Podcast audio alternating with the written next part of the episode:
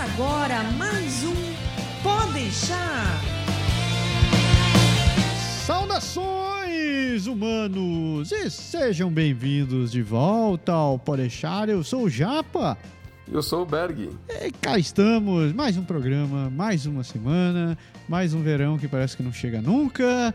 E uma hora esse negócio acaba. Eu acho que ele já passou o verão, porque a gente teve uma semana muito boa e faz dois dias que faz de novo 10 degraus, 11 degraus. Aliás, eu bati até uma foto, vou publicar no Facebook. Eu bati até uma. Se você está ouvindo o programa, eu já publiquei no Facebook, na verdade, né? Em que eu saí assim de camisa comum, camisa de manga curta mesmo, normal.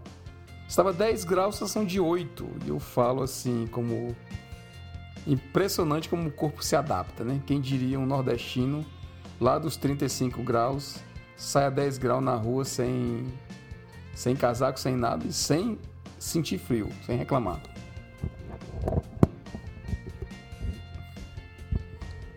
É, não avisaram São Pedro que era verão, não. E já que a gente está falando de coisas imprevistas e coisas que você não sabia que ia acontecer, o programa de hoje tem tudo a ver com isso. A gente vai falar sobre tudo aquilo que você deveria aprender, ou que você deveria saber, ou ao menos se preparar antes de morar no exterior. Programinha feito com a colaboração de vocês, vocês ouvintes do Podeixar, né? É, essa é uma parte interessante porque a gente perguntou, a gente fez essa pergunta à galera no nosso grupo, no grupo, nosso grupo fechado. O meu Canadá é agora. Se você ainda não faz parte, deveria fazê-lo. E a gente pediu ajuda para a pauta desse programa lá. E a galera sugeriu um monte de coisa. Todo mundo deu opinião, assim, dificuldades, coisas que deveriam saber. E a gente colocou esses elementos na pauta. Isso tudo e muito mais. Você vai conferir daqui a pouquinho.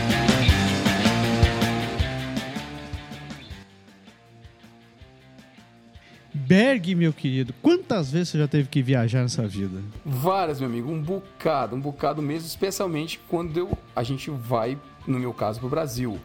E não é moleza, né? Assim, você fica com o na mão, né? É, já, na verdade já aconteceu, a gente teve que se referir ao nosso querido seguro viagem. Você viajou com seguro viagem? Claro que eu viajei com seguro viagem. Como eu não viajaria com seguro viagem? Você sabia que o custo, mesmo convertendo do dólar do Brasil para o Canadá ou do Canadá para o Brasil, é uma desgraceira se você não tiver um seguro viagem? Rapaz, é mesmo. Eu não, não faz muito tempo que alguém me contou que chegou aqui no Canadá e precisou usar um médico.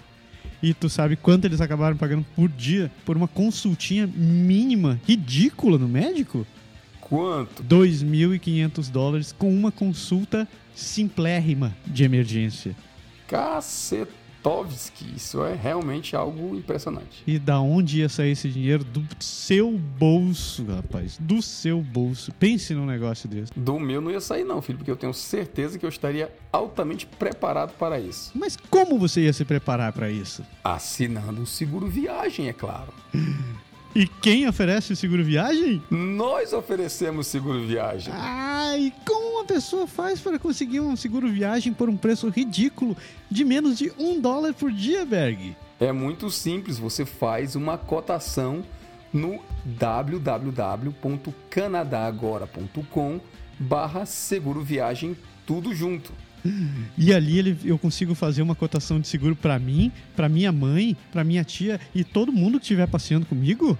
Você pode fazer seguro de viagem com os melhores profissionais do mercado para todo mundo. É só você solicitar uma cotação e o pessoal lá do seguro de viagem vai realmente te atender de forma profissional e muito atenciosa. Mas isso não parece verdade, Berg. Será que isso funciona também se eu vier como estudante para o Canadá e estiver trazendo minha família junto comigo? Isso funciona para todo tipo de seguro de viagem que você precisar.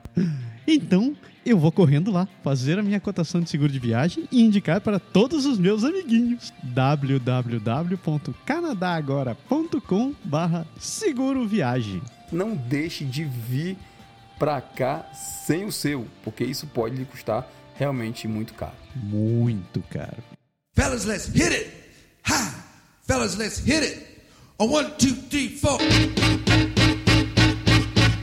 Programa dessa semana, programa 158, foi feito Foi praticamente um crowdfunding de um, de um programa, só que sem a parte do dinheiro, né? A gente podia ter feito isso com dinheiro, ia ficar bonito. Sem a parte do dinheiro. Sem a parte do dinheiro. A gente montou esse programa de hoje com a ajuda, como o Berg falou no começo do programa, o programa foi montado com a ajuda e a colaboração de todo mundo que está ali participando do nosso grupo secreto no Facebook, o Meu Canadá é Agora.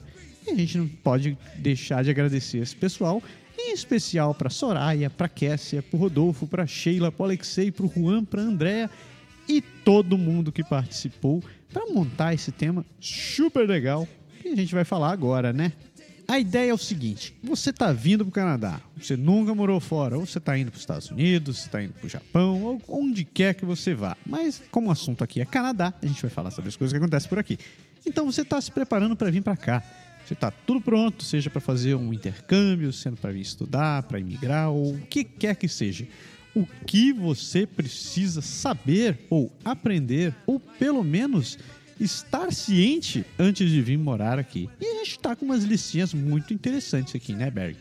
As sugestões foram realmente muito interessantes e algumas delas, inclusive, a gente já até comentou em outros programas.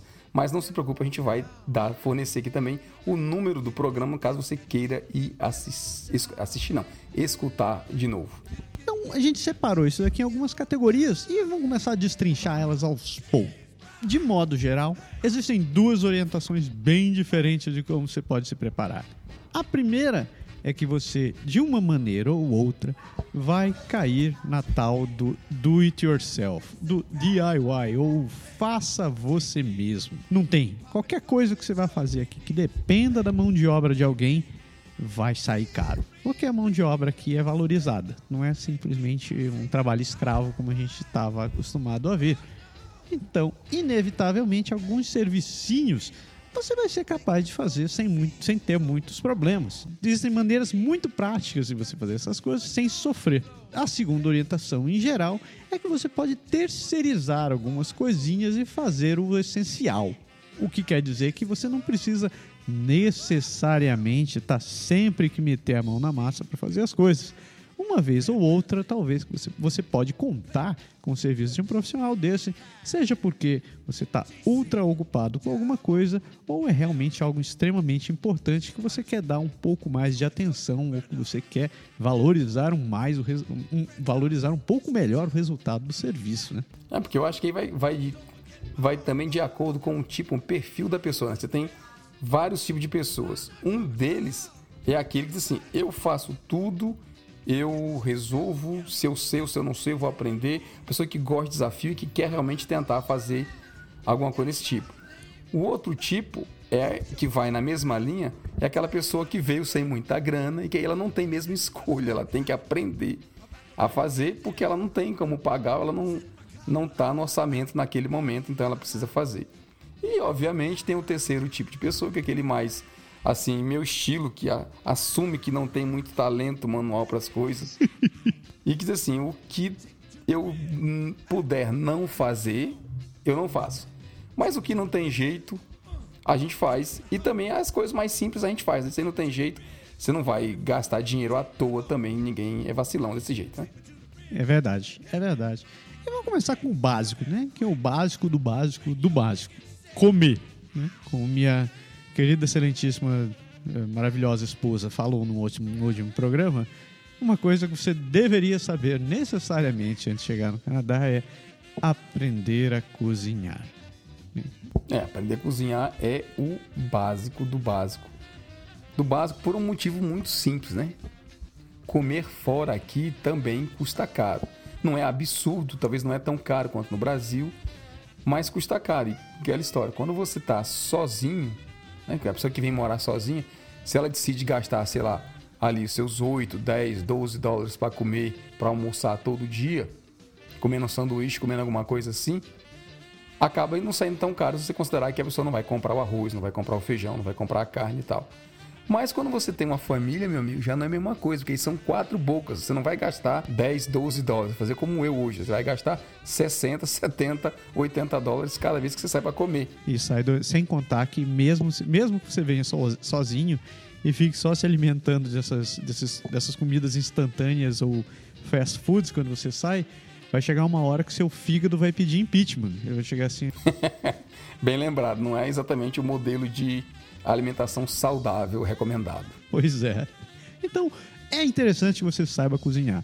Faça um cursinho básico. Eu vou, se você ainda estiver no Brasil, vá na casa da vovó, vá na casa da titia, na casa da mamãe. Pega umas dicasinhas básicas. Você não precisa ser o Masterchef. Mas, pelo menos, saber fazer aquele arroz com feijão e saber fritar um bife, saber fritar um ovo. Você vai conseguir se virar. E você não vai morrer de fome, né? Cozinhar, eu diria que nem é o problema geral, assim, porque mesmo que você não sabe nada, você, assim, hoje tem internet, hoje tem YouTube, hoje tem receita eletrônica, tem todo tipo de coisa que você pode usar para tentar seguir e fazer. O que, é, que eu acho que é o chato no cozinhar, que a pessoa tem que se preparar realmente de forma assim mais psicológica, se preparar em termos de adaptação, é que você é uma obrigação, né? Você tem que fazer, entendeu? Você não tem como chegar e dizer assim, ah, não, hoje tô afim não. Se você fizer uma vez, vai, hoje não tô afim não, vai. Mas se você fizer, hoje você não tá afim todo dia, né? Você acaba caindo no caso que a gente falou agora há pouco. Então eu acho que o principal desafio de você cozinhar é você ter a paciência. E outra coisa que eu senti dificuldade também é de você ser criativo, né? Para você não comer arroz com ovo todo dia. Um outro lance que é muito interessante, e já entrando um pouco mais ainda no, no assunto dentro de casa, é você saber montar móveis e você saber organizar o básico da sua casa. Por que, que montar móveis é importante? Muita coisa que você compra por aqui, eles acabam entregando dentro de caixas. Então você compra uma mesinha, você compra umas cadeiras e aquilo vai estar dentro de uma caixa desmontada. Você tem que ter um mínimo de bom senso para saber ler as instruções e usar uma ferramenta, uma, ferra, é, uma ferramenta, como é que chama aquilo? Uma furadeira ou uma chave de fenda, uma chave Phillips. É a questão do preço, né, que você falou, e que eu falei agora há pouco. Você chega na numa loja qualquer para comprar um móvel, você está procurando às vezes, é sei lá, pode ser uma mesa de computador, pode ser um móvel da TV, pode ser um armáriozinho pro banheiro, pode ser uma coisa que você vai botar na, na cozinha, sei lá, pouco importa. Sempre o que é mais barato é o que é desmontado, né? É. Ou, por exemplo, quem aqui tem, tem produtos que são, eu acho que, que a galera vê que é bastante popular e que o pessoal gosta porque é bonito, o design é legal e tudo. Quem compra as coisas no IKEA, por exemplo. Lugar mágico. Pesadelo é. também. Salva, é, salva um monte de gente em termos de bolso, mas preocupa em termos de montar as coisas, como você falou. Se você contar praticamente tudo aqui, é móvel para TV, a cama, a cama de criança, tudo vem com o manualzinho, mas é legal falar também que eles já mandam, na maioria das vezes, a ferramenta que você precisa. É. Ou então, lá no comecinho do, do, do manual de montagem, está escrito lá, para montar este móvel, você precisa de dois pontos. Aí vem a lista das ferramentas e depois diz, nesta caixa, você está recebendo, além das portas, das, das coisas do móvel, tais e tais e tais acessórios, tipo parafuso, porca, capa de plástico, protetor, adaptador, sei lá o que, que você vai precisar usar também. Eu diria que às vezes é um exercício de paciência, às vezes é um exercício de inteligência e às vezes é uma coisa normal. É, na, na boa, eu adoro montar móveis. Sério? Eu adoro montar esses móveis, assim. Eu, eu, se, se puderem me chamar só pra ficar montando essas coisas, eu vou.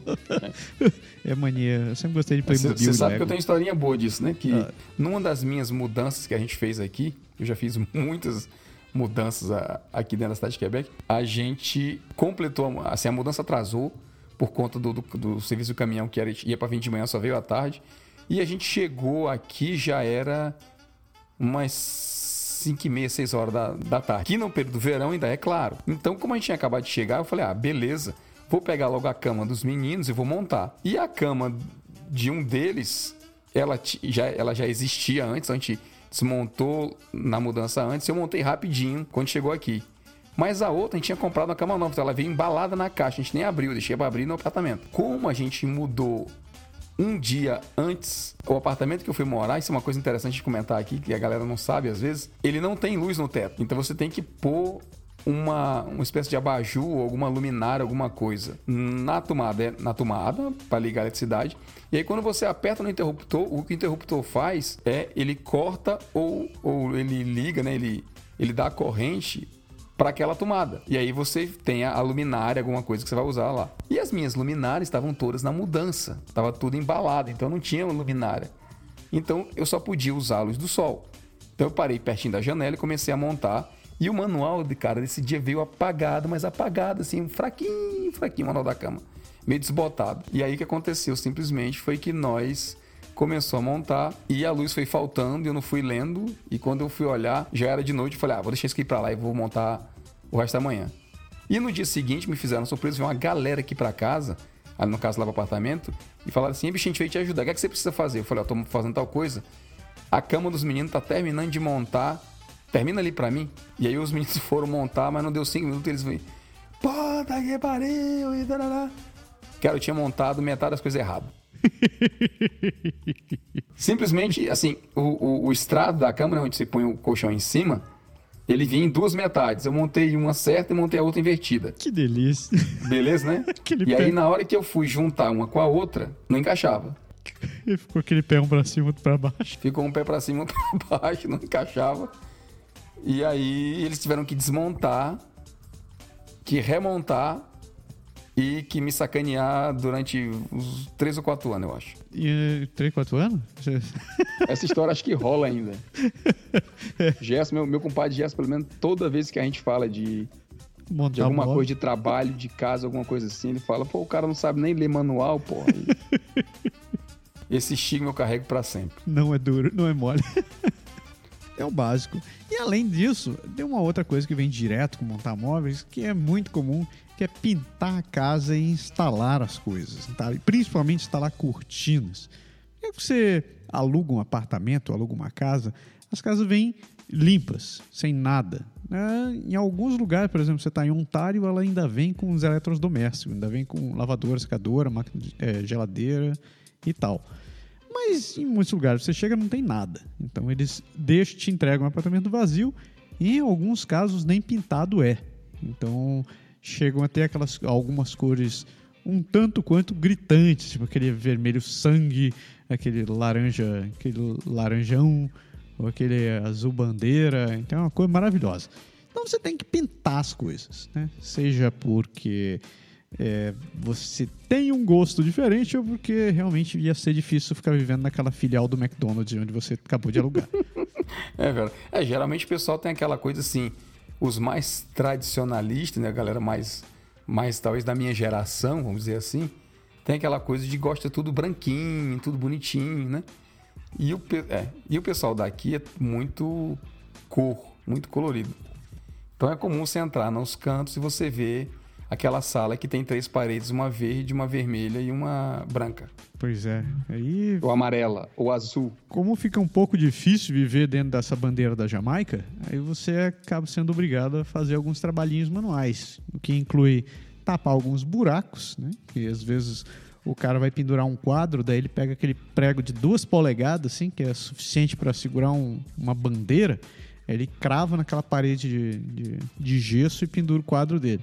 A hora que ele vai embora, ele tira aquele prego e fica aquele rombo, hum, aquele, aquela filial do metrô ali na tua parede. Aí você precisa tampar aquele troço. Aí você tem que saber se virar, saber passar massa naquele negócio, dar uma lixadinha para limpar e pintar, né? Pintar. O que pode ser uma coisa mais simples do que pintar, né? Só passar o rodo e acabou, certo? Não, Errado, meu nobre. é, essa- pintar é praticamente uma ciência, meu.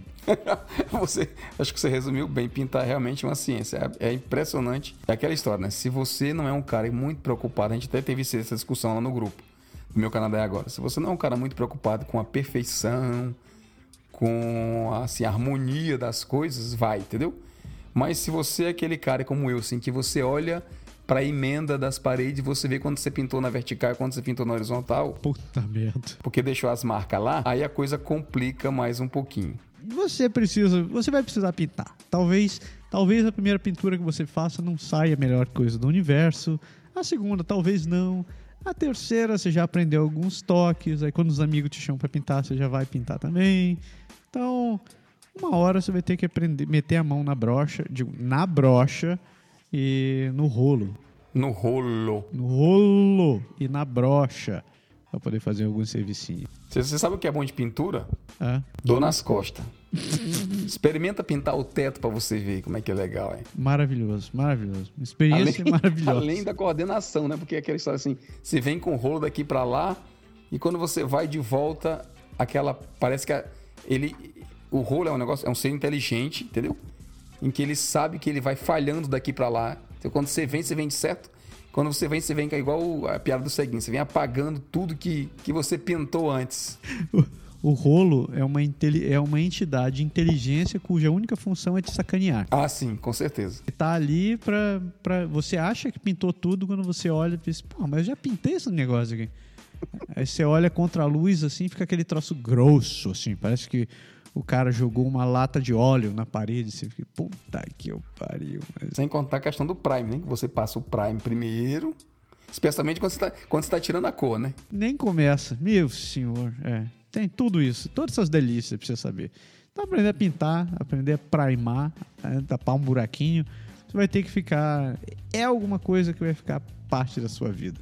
Seja por vontade própria ou por necessidade. É que aqui é muito comum. A gente fala de pintura, mas quando você entra num apartamento, especialmente apartamento alugado, que é um apartamento que não é seu, você tem o direito de pintar ele no gosto que você quiser. Então, se ele tá todo branco, você quer pôr cor, você pode pôr a cor. Se ele tá todo colorido, você quer pôr branco, você pode pôr branco. Muitas vezes que o contrato pede, que o, o pessoal da, da, da imobiliário do prédio pede, é que você deixe direitinho quando você sair, né? Por exemplo, eu já vi caso de um colega meu que ele queria pintar uma parede preta, não, não me pergunta por quê, mas ele queria pintar a parede preta. E aí ele foi pedir autorização, quando digo colega, um colega de trabalho, né? ele me contou isso. E ele foi pedir autorização do, do, do apartamento, né? do condomínio para pintar. O cara falou, ó, você quer pintar de preto, o problema é seu. Você pode pintar sua parede, seu teto, seu quarto, se você quiser. Se quer pintar de preto, pinta de preto. Fã do metálica, não sei, pouco importa. Quer pintar de preto, pinta de preto. Mas quando você sair, você tem que pôr branco de volta. E ele comentou isso, me contou essa história, porque a gente falando exatamente de pintura e ele me falou que nunca deu tanta demão de prime de branco, de reprime de branco, de reprime para tirar um preto. Ele disse, meu amigo, nunca queira fazer um negócio desse. É sério. é sério. É, não é mole. E ainda nesse último quesito casa, tem um, tem, tem um outro critério que você vai ter que acabar metendo a mão, que é pendurar cortina. né? Essa coisa tão básica necessária para manter um pouco da sua privacidade. A menos que você seja um daqueles que gosta de ficar andando peladão dentro de casa. Daí o problema é seu. Não, andar pelado não é o problema. O problema é você andar pelado sem cortina. É, pois é. É isso aí que é o pronto, entendeu? Porque, porque aquela história, pintar, você pode ter a sorte de entrar num apartamento que já esteja todo branquinho, que o outro morador era assim, deixou lá, tá só um pouco sujo, mas tá beleza. Você não precisa pintar. Por exemplo, eu quando, quando aluguei o apartamento da minha mãe, que minha mãe veio morar aqui, na, na época que ela teve aqui, teve um, era um apartamento, sala, cozinha, corredor e dois quartos e banheiro, a gente só pintou um dos quartos menor que é o que tava mais sujinho assim, que tinha uma parede meio rosada lá.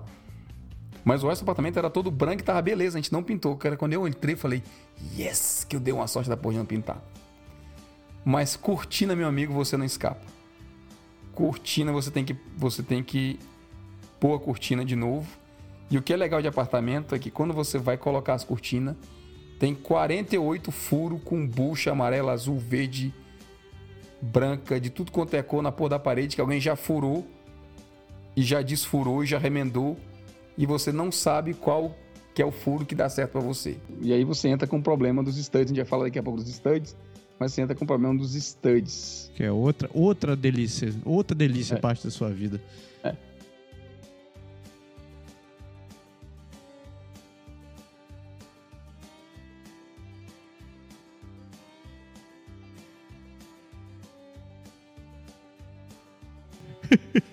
é bom saber. É, é uma das coisas que você fica até se perguntando como é que aquele troço continua de pé. O troço é tão esfarelento você se pergunta como diabos essa porcaria se mantém de pé. Então, tudo isso que a gente falou, a gente já, já conversou e já foi bem mais aprofunda, aprofundadamente em outro programa, que foi o 138, pode deixar 138, a cultura do faça você mesmo. Então, se você tiver interesse de saber um pouco melhor sobre outros aspectos de toda essa questão de meter a mão na massa e por que você tem que fazer essas coisas, não deixe de escutar esse programa que tá muito bacana. Estude no Instituto Universal Brasileiro. São mais de 60 cursos profissionalizantes, técnicos e supletivo oficial. Indo em frente, o que a gente tem aqui? Como funciona o contrato de aluguel? Isso é uma pérola, rapaz. Isso realmente é uma pérola. Você chega aqui e os contratos de aluguel, dependendo da província ou da cidade onde você vai morar, eles têm critérios diferentes, eles são regidos por órgãos diferentes. E é interessante que você entenda como funciona para alugar um imóvel, quais são os seus direitos, quais são as suas obrigações antes de cair naquela furada. Por exemplo, em, é, em Ontário, de modo geral, eles pedem que você pague o primeiro mês adiantado, o primeiro e último mês adiantado. Isso é uma lei? Isso é obrigatório? Isso é legal? Então, é importante que você fique ciente desses direitos, principalmente quando você já tiver certeza do lugar onde você vai morar. Né? É que é diferente do Brasil porque você não é com que a imobiliária está colocando, como ela coloca um critério. Aqui existem órgãos do governo que como concentram as regras e que determinam exatamente como os contratos devem funcionar. E aí, obviamente, tem gente que tenta dar uma escapadinha aqui e outra ali. Tem locatários, locatários, locadores que tentam dar uma de, de migué mesmo, de gaiato. E aí é interessante você conhecer as regras para você evitar de cair nessas pegadinhas, como essa que você falou. Por exemplo, se no seu caso não é uma pegadinha, de um caso de você oferecer, oferecer não, você tem que pagar os dois primeiro e último mês, mas você pagar o mês na frente é comum. Isso aí praticamente todo canto é. Tem aquele lance, por exemplo, que a pessoa pede para você, que é, bem, que é bem interessante que eu passei aqui no Quebec, por exemplo, que você entra para um contrato de aluguel, o cara fala assim, ó, você dá os 12 cheques do ano inteiro. Aí você fala assim, como eu vou dar 12 cheques? Não, feito, você faz o cheque primeiro de fevereiro, primeiro de março, primeiro de abril, primeiro de maio, primeiro de junho, e assim vai até o final do contrato. E se esse mané vier descontar 3, 4 cheques mil de uma vez, né? Como é que fica? E aí você aprende, por exemplo, que aqui não existe cheque pré-datado. Não é que não existe cheque pré-datado. Você faz o cheque pré-datado, mas o cheque pré-datado ele não pode ser descontado antes. É, ele não vale. Se você põe uma data no cheque, o cheque só pode ser depositado naquela data, no mínimo naquela data. Então é uma das coisas que você não tem que se preocupar. Todo mundo aqui passa série de cheque para o aluguel tem muito prédio por aqui ainda. Por exemplo, tem muito prédio que você já faz débito em conta. Então ele vai debitando da sua conta cada mês pelo tempo do contrato. E tem canto que ainda não oferece esse serviço e o cara pede o velho e bom cheque. A gente pensa que cheque está caindo em desuso, mas cheque é uma das coisas que você ainda vai usar por aqui bastante. Bom, aqui como? Eles mandam até cheque pelo correio. Sim, verdade, verdade. E não é raro. É, então o aluguel tem realmente essas, essas coisinhas. Por exemplo, tem, tem um fato interessante você saber que no contrato de aluguel está incluso o serviço de concierge. Então, tudo que você, tudo que faz parte do, do apartamento, tipo a parte elétrica, tipo as torneiras, a pia, essas coisas, se der defeito, você não precisa consertar. Quem vai consertar é o próprio condomínio. No valor que você paga do aluguel já está inclusa a tipo assim a taxa, o, o serviço do, do concierge, da pessoa que faz a reparação. Então a torneira entupiu, é, a luz, na, a tomada não funciona mais, alguma coisa assim, você chama e eles vão reparar para você. Não é da sua responsabilidade de fazer o conserto. É verdade. Ainda falando sobre essas questões, tem uma outra que tem um outro ponto que você precisa saber com certeza. Talvez não seja essencial, mas ajuda pra cacete. É você entender como é que funciona o transporte urbano da cidade, principalmente o transporte em comum. Então, conheça, tem, tem os, os, os, sites das empresas de ônibus, ou precisa de trem das empresas, são, das cidades, são muito bons. E muitas delas oferecem também é, aplicativos para o celular, onde você pode consultar o horário dos ônibus, os trajetos, a disponibilidade e outras coisas. Então, esses aplicativos, tanto os aplicativos quanto os, os sites, eles ajudam pra cacete quando você precisa começar a se deslocar nos primeiros dias e você não vai ter carro ou que você está esperando para tirar sua carteira, ou que você não se sente muito à vontade, ou que você simplesmente quer aproveitar o transporte público da cidade. É uma ótima dica você conhecer de antemão como funcionam essas, eh, essas questões de transporte, como é o, a questão da tarifa, como se paga, se existe desconto para estudante, se existe desconto, o que, que você precisa ter, se você tem algum ressarcimento no imposto de renda. Então perca algum tempinho e vá atrás desses aplicativos ou desses sites que só ajudam para dedéu. É, um, come- comentário importante em relação a isso também é uma coisa, por exemplo, para dar uma situação que aconteceu aqui na cidade de Quebec, mais ou menos, acho que no ano passado, foi do, do meio do ano passado, foi do começo do ano passado para cá. Além do serviço de, de identificação de percurso de ônibus, como você falou agora, você até o Google Maps faz isso hoje, né? Você você dá a rota e ele diz assim, de ônibus é tal percurso, se você quiser pegar tal ônibus, depois você desce, pega tal ônibus, depois você faz tal conexão e assim vai. Então, esse esquema do trajeto é bem bacana, especialmente quando você é novo na cidade, né? Você não sabe ainda o caminho das, das coisas, você tem que fazer documentação, tem que procurar apartamento, você tem que descobrir onde é que é supermercado, você tem que começar, você vai estudar, sei lá, vai fazer alguma coisa, você tem que começar a aprender a, o sistema de, de, de transporte da cidade. Então, interessante, mas voltando à história de Quebec.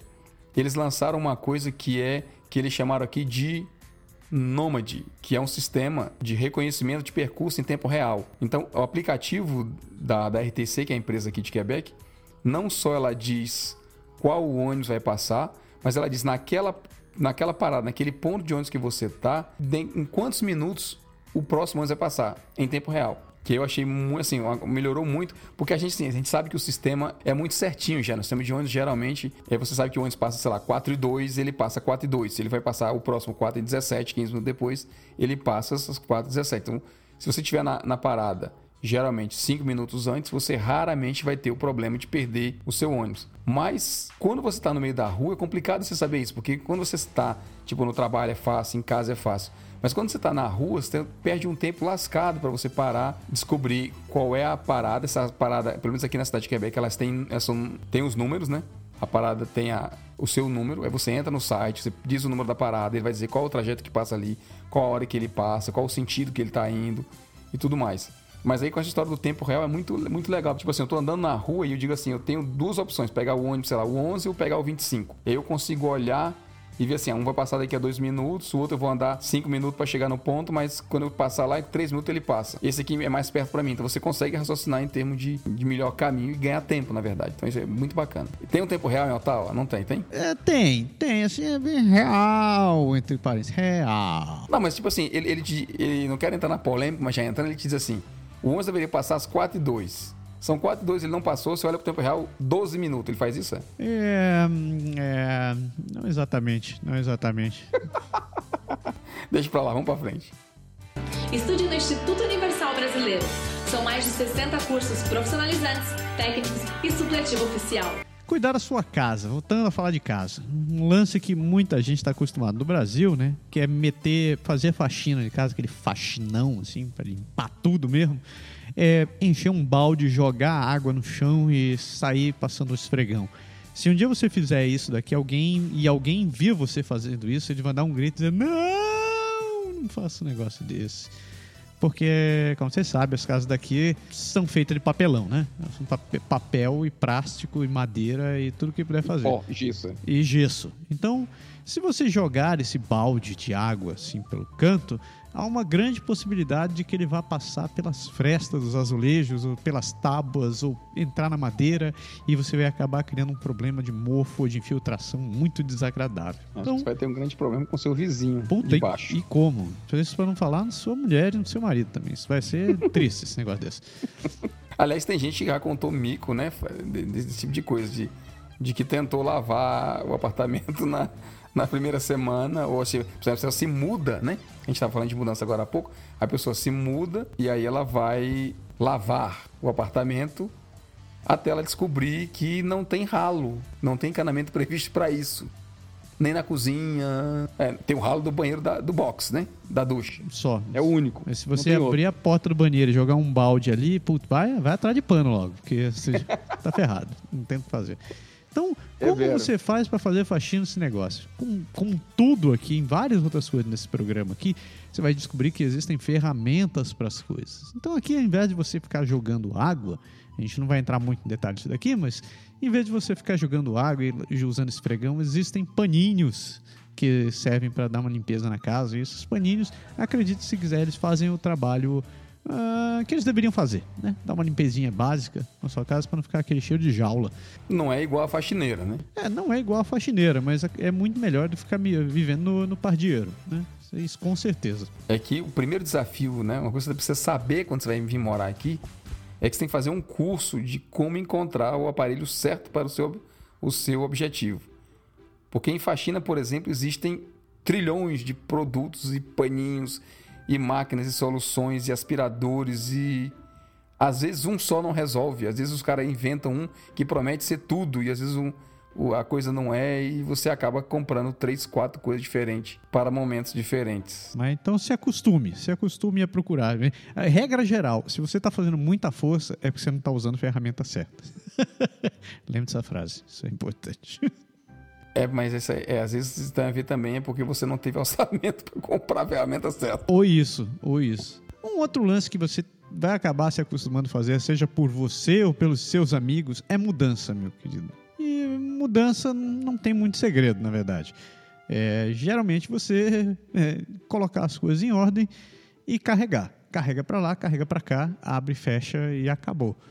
Aos poucos você vai acabar desenvolvendo uma- algumas técnicas. Por exemplo, você vai começar a jogar as coisas eh, fora antes de levar, ou você vai começar a enumerar suas caixas e suas, suas sacolas antes, com as coisas certas para onde vai. E você vai acabar achando as ferramentas de novo, as ferramentas certas para carregar as coisas mais pesadas. Ou talvez você vai aprendendo como carregar, como montar um caminhão de mudança, onde colocar o quê, e essas coisitas más. Mas mudança, de modo geral, é um troço que você não escapa. certo? É, Você sabe que tem gente que tem talento para logística, né? A pessoa que sabe como otimizar o espaço dentro de um caminhão de mudança. Eu tenho um pouco desse, desse, desse talento. Teve muita gente que me chamou para mudança e, e você vai fazendo essas coisas, como amarrar, como colocar as coisas e. e- São anos jogando Tetris, né? O Tetris ensina É, pra você vai jogando teto, exatamente. como fazer isso. E outra coisa que é interessante em relação à mudança é você saber como você conseguir as caixas. Tem gente que, que às vezes tem a impressão que você vai chegar e procurar num canto e comprar caixa para mudança. Primeiro de tudo, a empresa de mudança, ela é um caminhão com dois cidadãos, cidadãos, cidadinos, ou pouco importa como você queira chamar, que a única coisa que eles fazem é carregar o que está dentro da sua casa para dentro do caminhão e o que está dentro do caminhão para dentro da, da sua nova casa. Eles não querem saber quem embalou, como embalou, o que foi. Eles carregam e pronto. Então não tem aquela coisa das mudanças, sei lá, confiança, mudanças Joãozinho da esquina, que vão chegar e te trazem as caixas, aquelas que você bota as roupinhas, tipo um guarda-roupazinho tudo bonitinho, e o cara vem com os plásticos tudinho, e que faz aquelas coisas. Não tem, meu amigo, é você que tem que se virar para encontrar caixa, para encontrar amigos, carros, caminhões e tudo mais para fazer a mudança. Então, não vem com essa, aprenda. Você vai ter que fazer isso você mesmo. Uma outra coisa importantíssima que você vê, que é muito recomendado, é você saber fazer amigos. É, Pode parecer estranho, mas é, você vai estar num país, e a gente falou disso já em outros programas, você vai estar num país onde você inevitavelmente vai ter vindo sem conhecer muita gente. Então, seus amigos de escola provavelmente não vão estar aqui, seus amigos do trabalho também não, sua família talvez não, né? E você vai ter que, uma hora ou outra, contar com alguém. Seja com o seu vizinho, seja com o seu amigo do trabalho, seja com aquele cara do grupo de brasileiro que você acabou conhecendo no último churrasco. Importante que você comece, se você for daqueles carrancudo que não gosta de se, de se, se misturar com seres humanos, que gosta de ficar na sua, na sua toca, na sua jaula o tempo inteiro, é, você, eu vou dizer, você vai conseguir sobreviver, mas a sua vida pode ser que seja um pouco mais difícil do que do que deveria. Tem muita gente que releva, re- releva o fato de fazer amigos, que acha melhor não se misturar com brasileiros, ou acha melhor não se misturar com canadense, ou com raio que parta, gosta de ficar só na sua bolha. E uma hora ou outra você pode acabar precisando da ajuda dessas pessoas, porque não dá voltas, né? Com certeza. Vale lembrar, a gente falou disso- desse assunto no programa 3.11, terceira temporada do Pode Deixar, programa 3.11, Amizade e Suporte. Se você não ouviu, é muito bacana. Uma das coisas, só para fazer um, um parêntese rápido, que a gente comentou, que a gente comentou nesse programa e que a gente fala que é importante, é que, primeiro, você tem a questão da cultura dentro do próprio Brasil, né? Assim, o pessoal de Brasília, com o pessoal do Nordeste, com o pessoal de Minas, com o pessoal do Sul, com o pessoal, sei lá, de Curitiba, com o pessoal de São Paulo e, e todas as outras cidades que eu estado que eu não, não nomeei aqui, nem sempre tem o mesmo comportamento, nem sempre tem a mesma, assim, a mesma filosofia. Tem gente que, que precisa encontrar a pessoa muitas vezes para virar seu amigo. Tem gente que tem aquela coisa de, tipo, casa de mãe, você chega a primeira vez e já é seu amigo de vez, assim e tal. E as pessoas são diferentes. Quando você chega num canto novo, você vai, vai conhecendo, conhecendo, conhecendo. Porque as pessoas vão, vão se apresentando, vai se apresentando outro. Você vai num grupo, você vai no aniversário, você vai na, no churrasco que o amigo tem, como você falou. E ali tem um monte de gente que você, assim, que não são todos do mesmo jeito que o seu, assim, né? Não é bem como quando você está numa cidade no Brasil, que normalmente a maioria da galera que está ali tem aquele mesmo pensamento então é mais fácil você seguir os mesmos hábitos, a, a mesma forma de pensar e tudo. Eu acho que a amizade é realmente um ponto que, que é importante. E em termos de suporte, óbvio, você falou aí, muito bem, bem dito. Você precisa, você vai sempre precisar. Você vai precisar na hora da doença de um filho, você vai precisar na hora que você precisa da informação, você vai precisar. Quando você quer fazer um churrasco, tem que ter gente para convidar, né? Você não vai comer sua carne sozinho. Não tem jeito. Então você vai ter que descobrir esse mundo também, uma coisa interessante. Quem gosta. A não ser que você seja aquele pessoal meio eremita, realmente, né? Quem gosta de viver sozinho e não se importa, aí tudo bem, a pessoa tá tranquilo e fica na dele mesmo. Estude no Instituto Universal Brasileiro. São mais de 60 cursos profissionalizantes, técnicos e supletivo oficial. E um último ponto aqui, importante ainda nesse bloco, que a gente está falando é conhecer sobre o inverno. O inverno, esse, esse tão esse, esse amigo tão, tão presente na vida da gente. Gente fina. Gente finíssimo, tá? Ele, ele costuma chegar, inclusive, sem avisar várias vezes, tipo agora no verão, uh, e que faz parte da vida no Canadá. Então, não tem como negar. Você está vindo para cá, seja mesmo que você esteja em Vancouver, onde dizem ser um dos lugares mais quentes do país, e sinto muito o pessoal que está passando frio aí, mas mesmo lá faz frio. Então você tem que estar tá a par de algumas coisinhas importantes sobre o inverno. Uma, deles, uma delas é saber se vestir, você usar as roupas certas para as coisas. Você não fique achando que uma camisetinha e colocar duas blusas é o suficiente você precisa do equipamento correto. A gente fez um programa inteiro sobre isso, falando sobre o frio, sobre roupas, como preparar sua casa, seu carro, etc e tal, que foi o programa 3.12 da terceira temporada. A gente falou, foi o frio, manual do usuário. Então, se você quiser conhecer um pouco mais, um pouco mais não, se você quer saber bastante sobre como se preparar no inverno, não deixe de escutar esse programa, também essencialíssimo para sua vida aqui no Canadá. Que muita gente às vezes tem e pergunta para a gente quando a gente recebe perguntas e informações da galera, é saber se as roupas do Brasil, mesmo as roupas para frio do Brasil, se os casacos para frio do Brasil, se as botas para frio do Brasil, se elas servem para cá. Servem sim, na primavera. É, exatamente o que eu ia dizer. Luva de couro e botinha bonita daquelas longas que a mulher fica super chique para usar vai congelar seus dedos. Vai ser fantástico. Elas são muito úteis no verão. Né? Você pode usar elas no verão. É uma época muito legal você usar essas roupas. No mais, o resto você vai lá e escuta o programa 3.12, você vai saber. Tudo tem bastante informação lá. Uma dica, quem deu essa daqui, essa daqui vale ouro, inclusive. Aprenda a usar o Google. Meu, meus queridos, aprenda a usar o Google. O Google é uma ferramenta fantástica, principalmente hoje em dia que tem canais e blogs para tudo quanto é canto falando sobre a vida no Canadá. Tem muita coisa. E não tenha medo de ler. Né? Só, só porque não tem um videozinho legal, o cara falando para a câmera durante 15 minutos, não quer dizer que não tenha conteúdo. Leia. Você vai parar numa página que não tem, que está lá explicando como é que funcionam as coisas. Pare seu tempo, leia aquele negócio. Você não entendeu? Leia de novo, faça anotações. Você não está satisfeito? Procure outros, procure outros sites. Então cruze informações. YouTube, está curtindo, curtindo o YouTube, mas tem canais muito bons, o nosso inclusive, youtube.com.br Canadá Agora. Você pode encontrar materiais infinitamente interessantes que explicam muitas das suas dúvidas. Ah, eu não vou nem longe, né? Tudo que você falou agora para cima, faxina, mudança, pendurar cortina, tudo que a gente falou até agora, com certeza tem lá no Google até os videozinhos mesmo, assim. Alguns melhores, outros piores, mas a galera explica. Se você quer ter uma ideia, se realmente não sabe para onde vai, né? então não deixe de consultar. E aliás, foi a dica da Andréa, Andréa Zotelli, que é a nossa colaboradora no, no Canadá agora. É por isso que a gente gosta dela, Andréa. Show de bola. Tem sempre uma dica inteligentíssima para Saudade de você. Pra contribuir. Beijinho. Tem outras coisas que você precisa aprender é, a se adaptar e aceitar, a aceitar. Por exemplo, tem algumas coisinhas que não existem como, como no Brasil.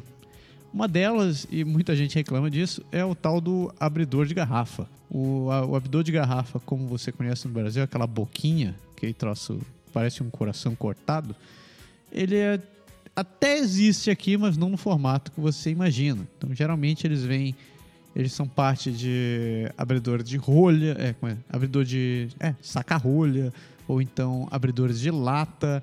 E por sinal, o abridor de lata é um assunto à parte. É, abridor de lata é um negócio interessante porque o pessoal da nossa geração, né, foi acostumado com aquele abridor de lata do dentinho, né? É, que tem, tem uma ponta de ferro assim pra baixo, que inclusive ele, ele é um abridor de lata e abridor de garrafa ao mesmo tempo. Pode crer. Lembra dele, daquele antigão de ferro assim? De alumínio, geralmente. É, que você se engancha na boca da lata e você vai fazendo aquele, sabe? Aquele movimento pra cima e pra baixo, pra cima e pra baixo, pra cima e pra baixo, que você vai, vai perfurando, fazendo um monte de buraco na lata cada vez.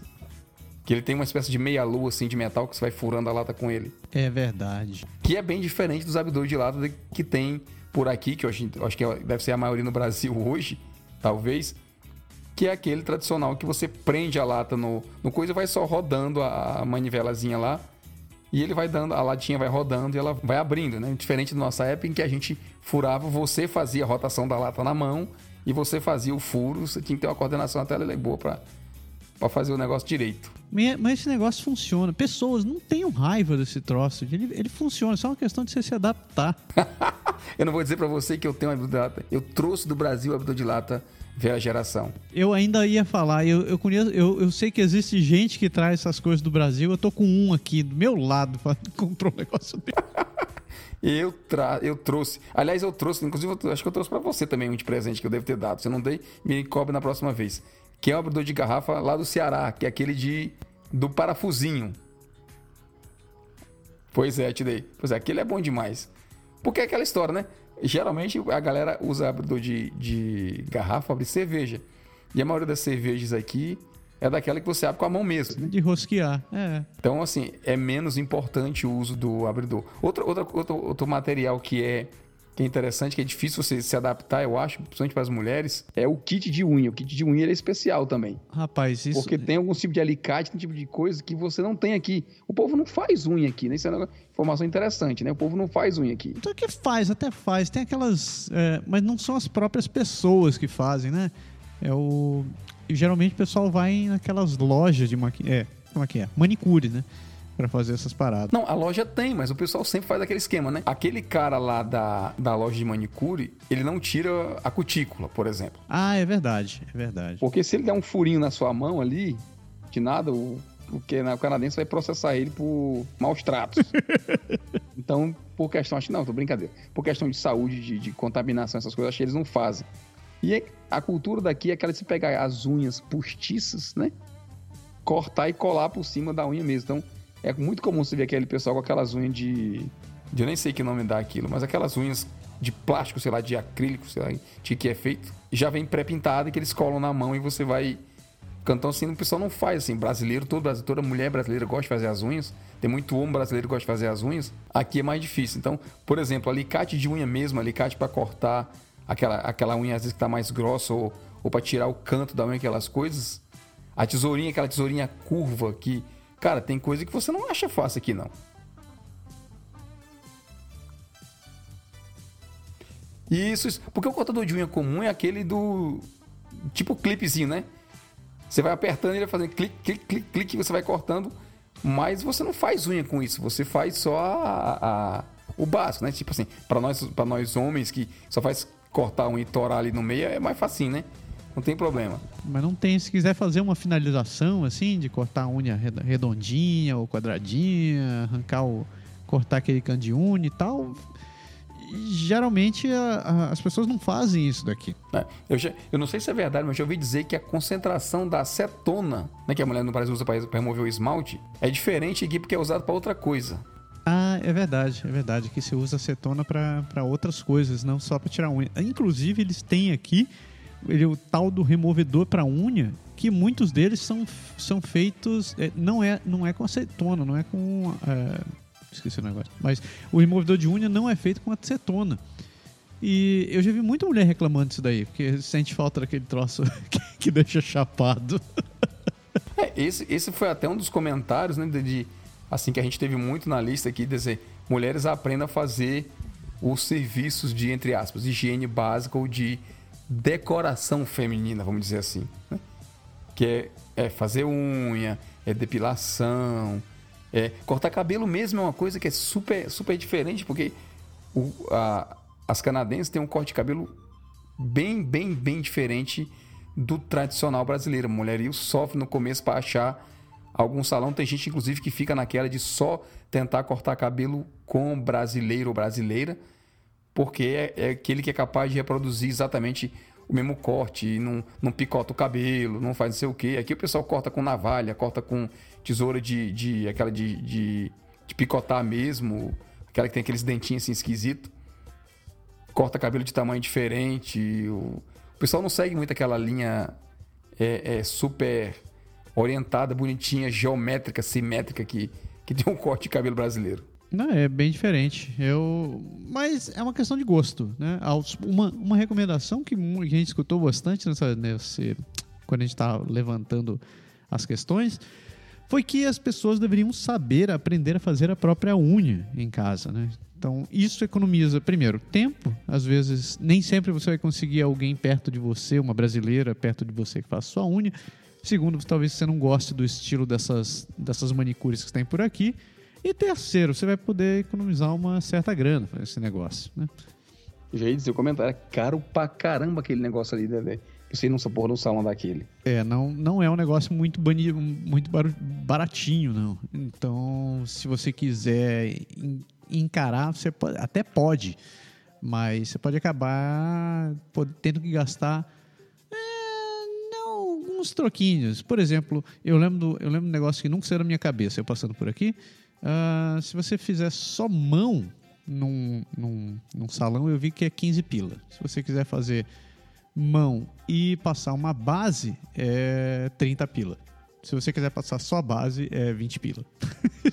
É um negócio sério. Não, e outra, né, pô? Tem, tem poltrona de couro que, re- que reclina e não sei o quê. E você paga um luxo da porra ali no salão, não é? Não é aquela, coisa que a mulher vem, senta nas suas pernas, se senta na cadeira de plástico ali na frente do salão pra fazer, não. É, o negócio é, é coisa de dezenas de dólares. Estude no Instituto Universal Brasileiro. São mais de 60 cursos profissionalizantes, técnicos e supletivo oficial. Então, outra coisa que você precisa se acostumar a fazer aqui, que nem todo mundo está acostumado a fazer no Brasil, é reciclar lixo e cortar grama. Por que essas coisas? Bom, o lance da reciclagem realmente vai variar de cidade para cidade. Mas, de modo geral, é, a maioria das cidades divide, divide o lixo em dois, eh, dois containers diferentes. Um para resto de comida e um outro para materiais recicláveis. Ah, Dependendo da cidade, a questão da, da separação desses itens pode ser um pouco mais escrutinada. Então você pode, a cidade pode acabar dividindo ahn, comidas de é, lixo orgânico de dentro de casa. Quando eu chamo de lixo orgânico é, por exemplo, é papel toalha que você usou, ou então palito de dente, etc. e tal, não vai junto com a comida. E o mesmo vale para o reciclável. Dependendo da cidade, você tem que separar os vidros dos plásticos, dos metais, e cada um tem dias diferentes para coleta, ou semanas diferentes para coleta. Você é um bom exemplo disso, né? Eu tive que praticamente eh, fazer um curso de reciclagem numa indústria para poder descobrir como é Você, que você você não imagina a minha surpresa a primeira vez que eu visitei sua casa, né? Aí em hora, aí.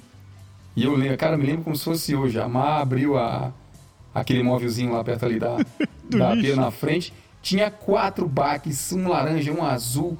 Eu falei, meu Deus do céu, se eu não consigo me dar bem com dois, cara, quatro eu não vou aguentar. Eu digo, me explica isso aqui, dá, um, dá uma introdução, porque eu tinha até vergonha. Abri um chocolate, comi o chocolate, peguei o papel, onde é que eu vou jogar essa porcaria?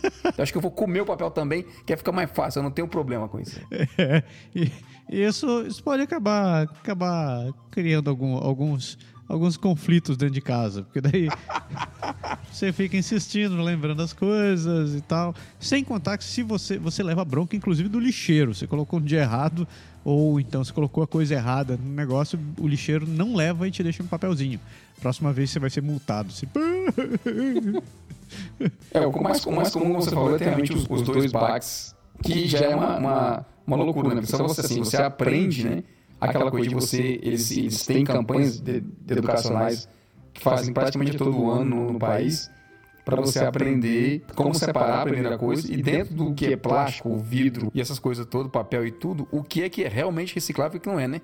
Tem uns códigos lá, aqueles números que você sabe que, que um é, o outro não é, o leite pode, a caixa de suco não pode, não sei o que, você tem que lavar os produtos antes para botar na reciclável, para senão você estraga, eles não podem usar como reciclável depois. Tem um, tem um monte de teoria, é, é, é, um, é uma ciência, só isso. Sobre cortar grama, muita gente acaba comprando casa e herda junto com a casa o tal do gramado, você tem que manter em dia, senão com o tempo você vai começar a atrair racuns, coelhos, alces, ursos ou, urso, ou bichos maiores no seu quintal, né? Dinossauro também. Dinossauro também. E, e cortar grama é uma necessidade em cima disso daí, porque você até pode contratar alguém para ficar cortando a sua grama. Tem muitos estudantes que prestam esse tipo de serviço. Mas é, voltamos ao que a gente começou a falar no começo do programa, né? Se você não necessariamente precisa estar tá pagando por esse serviço, você pode estar tá fazendo você mesmo e economizar alguns trocados. Grama é um, é um é tema para doutorado, né? Tem, Porque, tem, assim, assim começa, começa pelo tipo de semente que você vai usar. Tem semente de sombra, semente de crescimento rápido, semente de crescimento longo, semente, sei lá, sombra misturada com crescimento tem aquela que vai para o tipo de terra, tem a terra específica para você colocar na, na coisa, dá para fazer um mestrado em termos de grama. E aí tem a história também da conspiração internacional dos matos né, e florestas e gramas contra tudo, contra você. Né? Ele sempre cresce na velocidade que você não está esperando. Como sempre. Você quer que eles cresçam, eles não crescem. Quando você não quer, fica aquela floresta do seu lado ali e e não tem jeito. Mas, como você falou, esse lance de grama não é nenhum programa. A gente podia fazer uma temporada inteira falando sobre grama, porque esse troço consome o. Tem, tem canal sobre. Tem canal disso no YouTube, cara, falando sobre como cuidar do terreno da forma correta. Canal inteiro, com vídeos e mais vídeos e mais vídeos, é loucura. Não, e tem técnica, né, cara? Se você cortar muito grande, muito pequeno, muito baixo, muito raso, mais perto do solo, mais longe do solo, tem toda uma putaria que você tem que aprender também em relação a, em relação a isso. Mas, assim, meu comentário não é o mesmo, sabe? Quando você fala assim, não, amanhã eu corto, aí amanhã chove, no dia seguinte faz frio, no terceiro dia, quando você vai cortar a grama, ela aumentou dois palmos, parece que ela na canela. Você diz, puta merda, tem que passar três vezes no terreno. E aí é aquela hora que você, assim, levanta as mãos pro céu, como assim, é, nem que vale a pena reclamar quando meu terreno nem é tão grande assim. Cacete, é por isso que eu gosto do meu, que não tem mais grama. Não, não é sério? Oh, você não viu? Eu tenho grama, boa. rapaz. Eu só tenho, só tenho madeira aqui agora. Conheço, conheço muito brasileiro aqui falando em, em assim, às vezes como piada, mas cimentar o terreno. Asfaltar, né? Em botar grama sintética e fazer muita coisa. Porque grama é, é um negócio. Ai, ai. Roupa. Roupa é outra coisa que você tem que entender também. Passar roupa e fazer pequenos reparos em roupas. Olha, existem alfaiates aqui sim, existem alfaiates aqui. E existe também serviço de costureira. E eu, eu fiquei até surpreso com isso quando eu precisei fazer a, a, barra, a barra da minha calça. mas não é assim tão horrível de fazer. Ele não sai tão caro, mas não é exatamente a mesma coisa que você está acostumado. Não é uma. Não é a amiga da sua avó que geralmente faz esse negócio. Não, não, com certeza não. É outro, é outra, outro domínio que tem uma ciência por trás também que é interessantíssimo, especialmente você aprende a comprar o tamanho certo da calça, né? Que tudo aqui tem muita, assim, tem muito formalismo. Serve para camisa, serve para calça, serve para gravata, serve para sapato, serve para tudo. Quando você, a melhor coisa do mundo é quando você acha a referência e anota ela no seu telefone celular. Pô, tira foto, imprime, tira foto. pendura, faz tudo. E aí você vai, meu amigo, você... qual o tamanho de calça que você usa? Ah, eu uso 3430. Você tá no 3430, Berg? Eu tô no 3430, puta, ah, infelizmente. Puta merda, velho. Eu vou baixar ele. Que entregada foi essa? Não, não, não tô no 3430. Foi só um exemplo aleatório que eu falei, só pra dar, assim, uma situação, é. Gordo. Ai, meu Deus. Mas é, é Pois duro. é. Mas é sério, porque se você comprar o 34, 32, a porra da perna é maior. E aí fica arrastando no chão. Aí você pisa com, com o fundo do sapato na, na coisa e tem que fazer a barra da calça. Se você não quer fazer a barra da calça, você compra o tamanho certo. É igual com camisa, né? Que você vai comprar camisa de. Você, você, você acho que não você trabalha mais com, com roupa mais esporte, mas quem trabalha com, com roupa mais social tem que saber a dimensão. A camisa tem a dimensão do pescoço, a dimensão do ombro, a dimensão da manga, a dimensão do tamanho da camisa. É duro, é duro. Sem falar que você tem que. Você, acaba tendo que passar a roupa, né? Ou, como diz minha esposa, né? Você começa a achar os lugares onde vende roupa que não amassa. Livrar dessas coisas. É, ainda tô procurando. as minhas amassam. É, eu ainda tenho as minhas, sim, por causa de uma emergência, mas eu vou trabalhar de bermuda e camiseta, então hoje em dia eu tô salvo. Não, mas sem sacanagem, você sabe que eu tenho. Assim, eu achei um, um, um canto aqui perto no, no, shopping, inclusive perto onde você morou, aqui, que. ali pra, pra cá de Bourgeois, que é mais barato que no todos os, todo mundo que, que faz lance sistema de lavar, passar, consertar roupa, essas coisas, tem um preço mais ou menos nivelado. E esse pessoal desse local, ele é um pouquinho mais barato que a média. Quando eu tô assim no aperreio, eu digo, ah, quer saber de uma coisa? Eu pego minhas 10 camisas de sociais e. As calças nem então, mas as camisas eu levo tudo lá. Ela lava, eu pago 20, 20 conto lá. Ela lava, passa, faz tudo. E eu recebo bonitinha no cabide dobrado dentro do plástico. Parece aquelas coisas de, de, de filme, sabe? 20 pila pra tudo isso? É, cara, o valor não é alto, não. Assim, eu achei, eu achei bem, bem bacana. Não, não, é, não é caro, assim. Não, dá, não vou fazer toda semana, que é sacanagem, né? É, sim. Também não uso 10 camisas por semana. Mas, assim, de vez em quando, porque, bicho, sem sacanagem, passar a blusa é. Ninguém merece, ninguém merece. Ninguém merece. É um, é um saco, especialmente quando você lembra dela no domingo à noite. Estude no Instituto Universal Brasileiro. São mais de 60 cursos profissionalizantes, técnicos e supletivo oficial. Esse daqui foi a listinha que a gente tinha de falar. São algumas coisinhas interessantes que você pode e deve aprender ou conhecer antes de chegar no Canadá. A gente espera que vocês tenham gostado. Se tiver alguma sugestão de algo que a gente não incluiu aqui, não deixe de comentar no post do programa e de mandar a sugestão para a gente, porque essa discussão não acaba por aqui. Se você não faz parte do nosso grupo secreto Meu Canadá é Agora, entre lá e participe. Não fique só de, de ouvinte, dê sua opinião, fale, diga o que você acha, o que você não acha. A gente está ali para compartilhar opiniões e não para ficar cagando regra. E se você pensa que vir para o Canadá é só aprender sobre imigração, qual é o modelo de imigração, como faz o currículo e como é que eu procuro emprego, está muito enganado. Tem muita coisa para você aprender.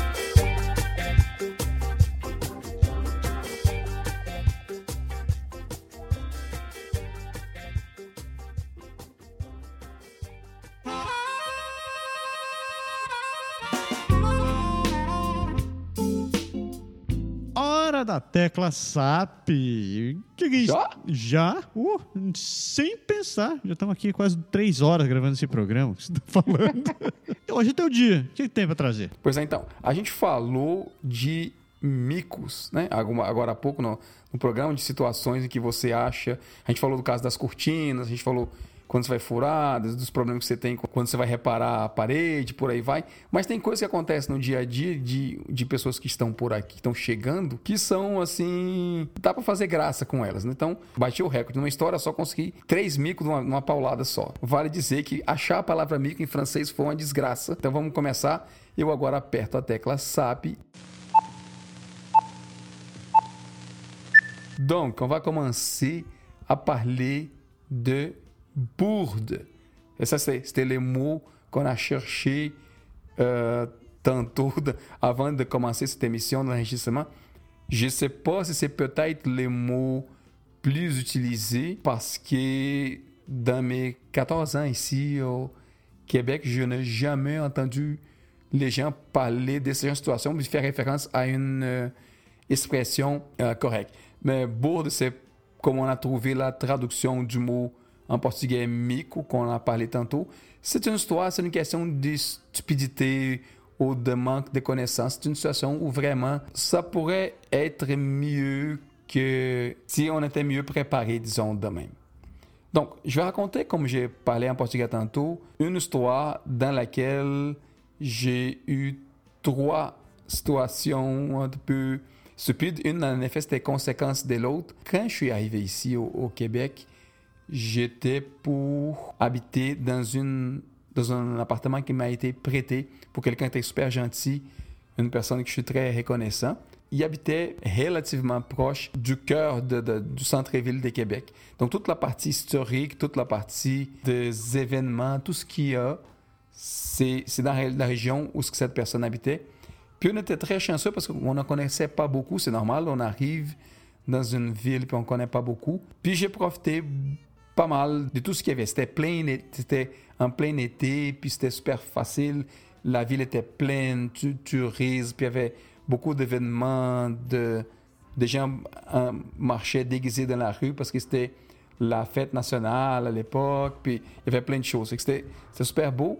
Mais le centre-ville est aussi une place où il y a moins, pour c'est une place touristique, une place historique, il y a moins de pharmacies, il y a moins de supermarchés, il y a moins de structures des bases. Fait que les personnes qui, qui habitent dans les cœurs du centre-ville, ils ont peut-être un peu plus de difficultés que quelqu'un qui habite dans un quartier plus, plus normal. Donc, ça m'est arrivé, on est arrivé dans l'appartement, puis on a naturellement ouvert les frigos, puis il était vide.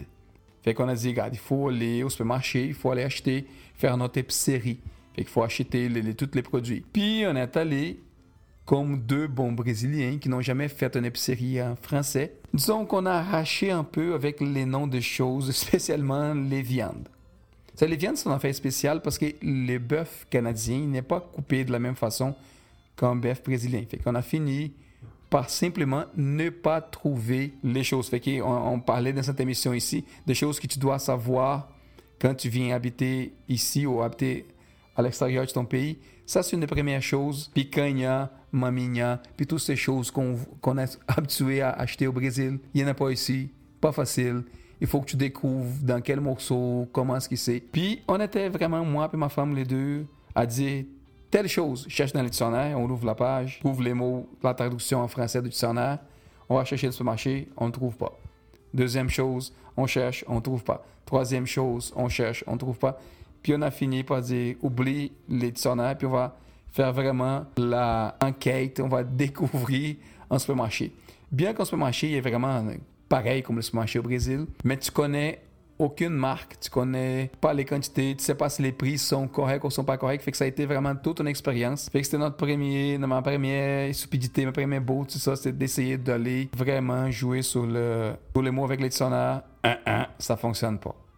On a fait nos affaires, on a, parce qu'on on, allait rester un mois dans l'appartement, fait qu'on a fait l'épicerie pour un mois. Fait qu'on a dit, on a un mois, on va acheter un mois de, de choses, des nourritures, des produits de nettoyage, puis toutes sortes de, choses qu'on pensait qu'on avait besoin. Puis, vu qu'il était plein les, les paniers, on a dit, ah, on va faire la livraison. Il y avait une grosse pancarte. Quand je suis rentré dans le supermarché, j'avais vu, il y avait une grosse pancarte. Il disait, vous pouvez faire livrer vos, vos articles chez vous directement un petit frais de, je sais pas, je pense qu'à l'époque c'était comme 4 dollars en affaire de même. Ben, j'ai dit, c'est certain qu'on va faire ça. 4 dollars pour ne pas avoir tout ramassé nos affaires. C'est super facile. Sauf que moi, je ne connaissais pas, je ne parlais pas français à, à l'époque, puis je n'avais pas lu la fiche comme il faut. Puis c'était indiqué que c'était, ça finissait à 4 heures d'après-midi le service. Puis devine-toi à quelle heure je suis rentré au supermarché? Vers, vers 3h30. Fait que quand je suis sorti avec toute mon histoire de dictionnaire, puis toute mon histoire de toutes les choses, de faire l'épicerie au complet, puis de deviner les prix, puis toute cette enquête-là, c'était à peu près 5 heures, 16 heures moins quart à peu près, 5 heures quart. Fait, puis nous autres, on était vraiment, niaiseux, on savait pas. Fait que j'arrive, puis on, on passe tout par la caisse, puis pip, pip, pip, puis tout passe. Puis on met dans les sacs, puis un sac, deux sacs, 10 sacs, 15 sacs, 18 sacs, puis, puis on a rempli vraiment toutes nos affaires. Puis à la fin, avec mon anglais très bon, j'ai dit delivery. Puis ça a été cinq minutes pour que je comprenne de la fille qui était plus là, qui était plus disponible à, à cette heure-là. là. Ouais, c'est ça. Fait que c'était super bon. Puis ma femme me demandait Qu'est-ce qu'elle dit Qu'est-ce qu'elle dit? Elle dit Je pense qu'elle a dit qu'on ne peut plus faire livrer cette affaire-là. Yeah, she said we're fucked. Ouais. Euh, je pense qu'à ce moment-là, elle n'avait pas pensé encore comme ça, mais peut-être. Fait que moi, l'homme de la maison, puis les l'être les plus intelligents, yeah, the alpha male, the all powerful stupid idiot. Exactement, mon ami. Je dis, garde chérie, c'est pas grave. C'est simplement trois coins de rue d'ici. Fait que on prend ça, nous autres mêmes, donne-moi la majorité des choses, puis moi, je vais l'amener. fait qu'on on avait un sac à dos vide, on a mis une partie dans le sac à dos. On, je suis parti comme peut-être une 7, 8, 9 sacs dans une main, 7, 8, 9 sacs dans l'autre main. Je marchais quasiment plus quand je suis arrivé. Nous autres, on était à l'étage, puis je pense que pour monter à l'étage, j'ai laissé comme. Je montais comme deux sacs par deux sacs. Holy cow. Parce que j'avais plus de bras pour monter. I think the most interesting thing here is like never occurred to you like calling a cab for like avoiding that. Like, I mean, after you left the market, after you left the grocery store, and you thought, oh, it's just three blocks.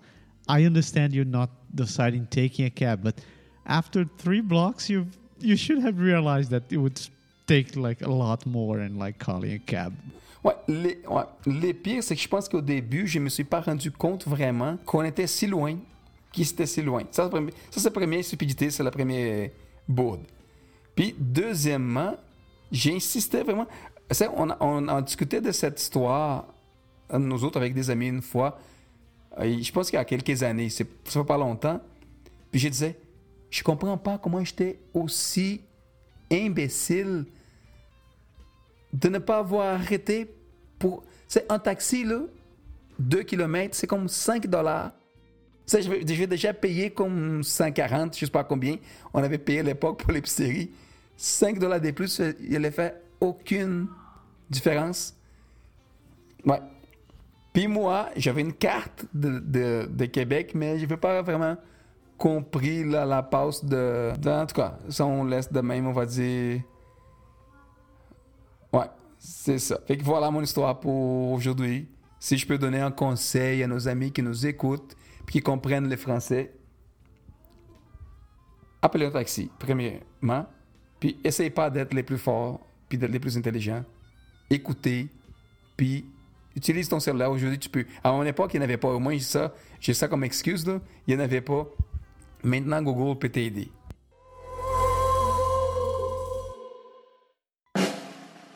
Parabéns, parabéns, parabéns. Parabéns, parabéns, parabéns. Aniversários, aniversariantes. Quem tá de aniversário essa semana? Vamos, vamos correndo. Quem tá fazendo festas, Berto?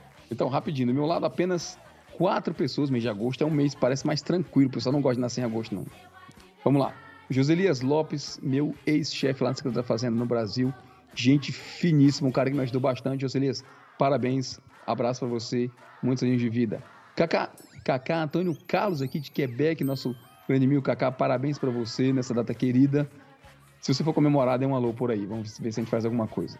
Chilene Andrade, também lá da Cefaz, amiga nossa de lá. Parabéns. E a Paula Lima, que é amiga no Facebook. Parabéns a todos vocês.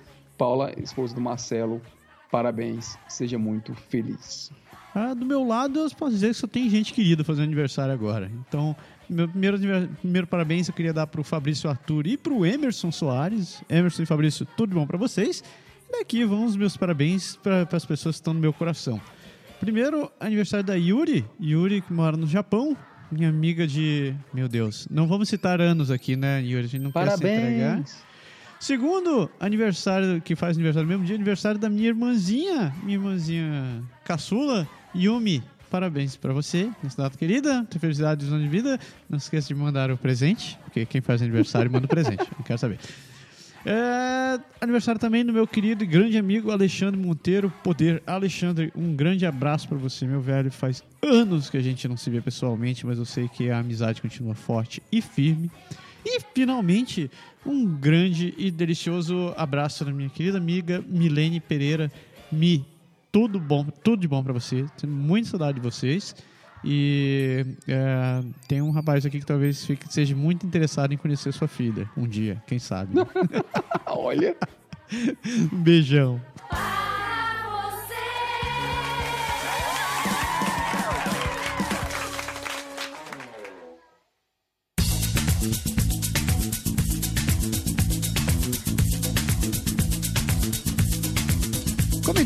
Comentários! Comentários. Duas mensagens, uma grande e uma muito grande. Deixa eu como sempre, eu vou pegar a grande e vou deixar muito grande pra você. Ai, ai, vai lá. Então vamos lá. Carolina Chiavone Pinto, programa 157 Crianças Bilíngues. Né? Programa que foi, sugest... que foi sugerido por um de nossas ouvintes e a gente gravou e a Carolina escreveu para nós falando sobre o programa. Então ela diz assim: Incrível pessoal! Três exclamações. Me ajudou muito dando a visão dos próximos passos desse aprendizado. As minhas pequenas ainda estão novinhas, a mais velha tem três anos e meio e já falam francês melhor do que eu. Novi- Isso acontece muito. É novidade. Essa. E a mais nova está começando a falar de verdade agora com quase dois anos. Com certeza vou buscar informações do kit de alfabetização, lá do kit papagaios que a gente falou. PS, eu gosto de programas longos do tamanho certo para explorar adequadamente cada assunto. A referência ao Mamilos, o qual descobri recentemente e estou numa maratona louca para alcançar o programa. É realmente esse lance de maratona é um negócio sério. É, maratonas é uma, é uma porrada mesmo. Nossa. Carolina, obrigado por ter escrito para nós. Continue escrevendo e ficamos muito felizes que a gente conseguiu atender algumas de suas dúvidas aí com o programa. Stephanie Macedo, programa 156, salário, a hora do pagamento. A Stephanie fala assim: Pessoal, muito obrigada. Um pouco atrasado, mas chegou o agradecimento. Vocês estão de parabéns mesmo. Realmente tiveram muita paciência ao ler o meu e-mail anterior na íntegra. E parabéns também por fazer tão rápido o programa solicitado. Muito, bagra- muito bacana. Que é isso. A gente que agradece, principalmente que você mandou o tema completo. Inclusive, ainda continua incentivando. Você quer, você quer ouvir temas? Mande o tema completo, com pauta. Eu vou amar você a vida inteira. Mande mesmo. Ela continua dizendo: Ainda terei de ouvir o programa 156 mais algumas vezes para fazer minhas anotações e entender bem, mas achei bem legal, completo e esclarecedor. Também gostei da parte bilíngue complementando o tema ao falar sobre as férias. Acredito que o nome Tecla SAP ficou bem legal para essa parte do programa. E apesar de chegar tarde, a minha sugestão para o nome desse- dessa parte do programa era a expressão Hi Bonjour, pois me disseram que é muito comum por aí eh, utilizar essa expressão. Assim, se a pessoa quiser, continua a conversar em inglês ou em francês. É verdade, essa expressão Hi Bonjour é bem utilizada aqui, principalmente em Montreal. Acho que eu diria que eh, muito mais em Montreal do que em outro, qualquer outro lugar. E, mas, é, infelizmente, ela já tem copyright também. Já tem gente que utiliza esse nome pro nome da empresa. Eu não vou falar o nome da empresa, mas você entendeu minha dica, né? Ah, continuando, ela diz o seguinte: aproveito para perguntar: isso é verdade? Realmente é comum utilizar essa expressão no Canadá? Então, como eu disse, não exatamente no Canadá, mas em Montreal eles usam pra cacete. Ah, continuando, ela diz: E fugindo um pouco do assunto, preciso dizer pra Márcia que eu entendo muito quando o assunto é repelir a cozinha. KKKKKK. Ri muito ao ouvi-la no último programa que ela participou. E, se possível, Márcia, faça parte do programa, foi demais. KKKKK.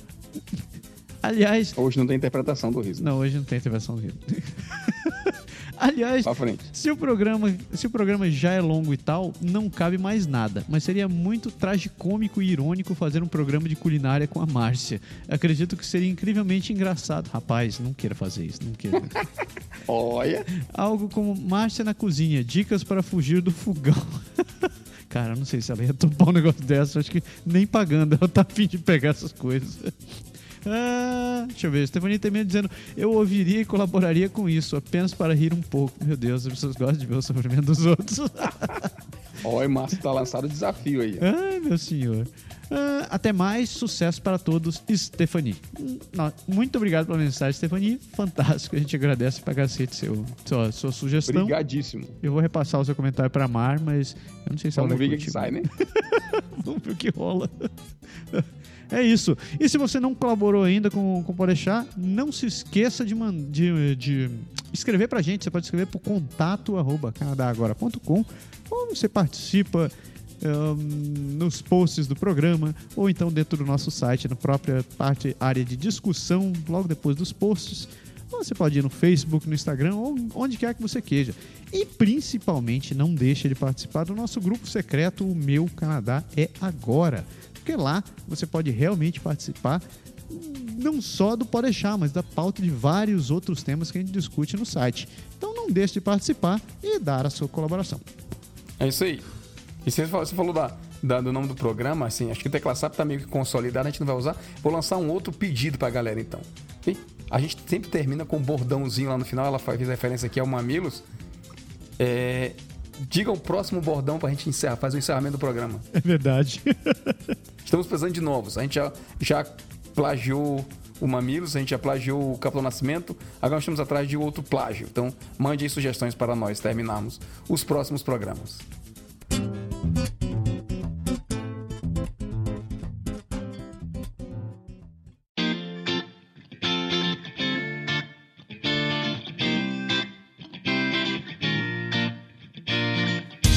Falando nisso, chega de, chega de bate-papo, chega de papo furado.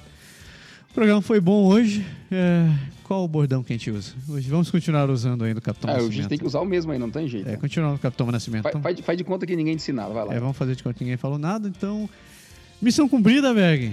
Claro, missão dada é missão cumprida aqui sempre, sempre, sempre. Poder, poder. Galera, a gente espera que vocês tenham curtido o programa, espero que vocês tenham gostado do conteúdo, as dicas que a gente deu. E lembrando que a gente quer que vocês continuem participando. Então participem, escrevam pra gente, entrem nos grupos que a gente faz parte e mandem suas sugestões, porque o programa melhor é feito por vocês e não só pela gente. Certo? É isso aí. Chega. Galera, Obrigado, galera. excelente semana pra todo mundo. E semana que vem a gente volta com muita sorte com mais um Pode Pode deixar. deixar. Valeu. Tchau. Tchau.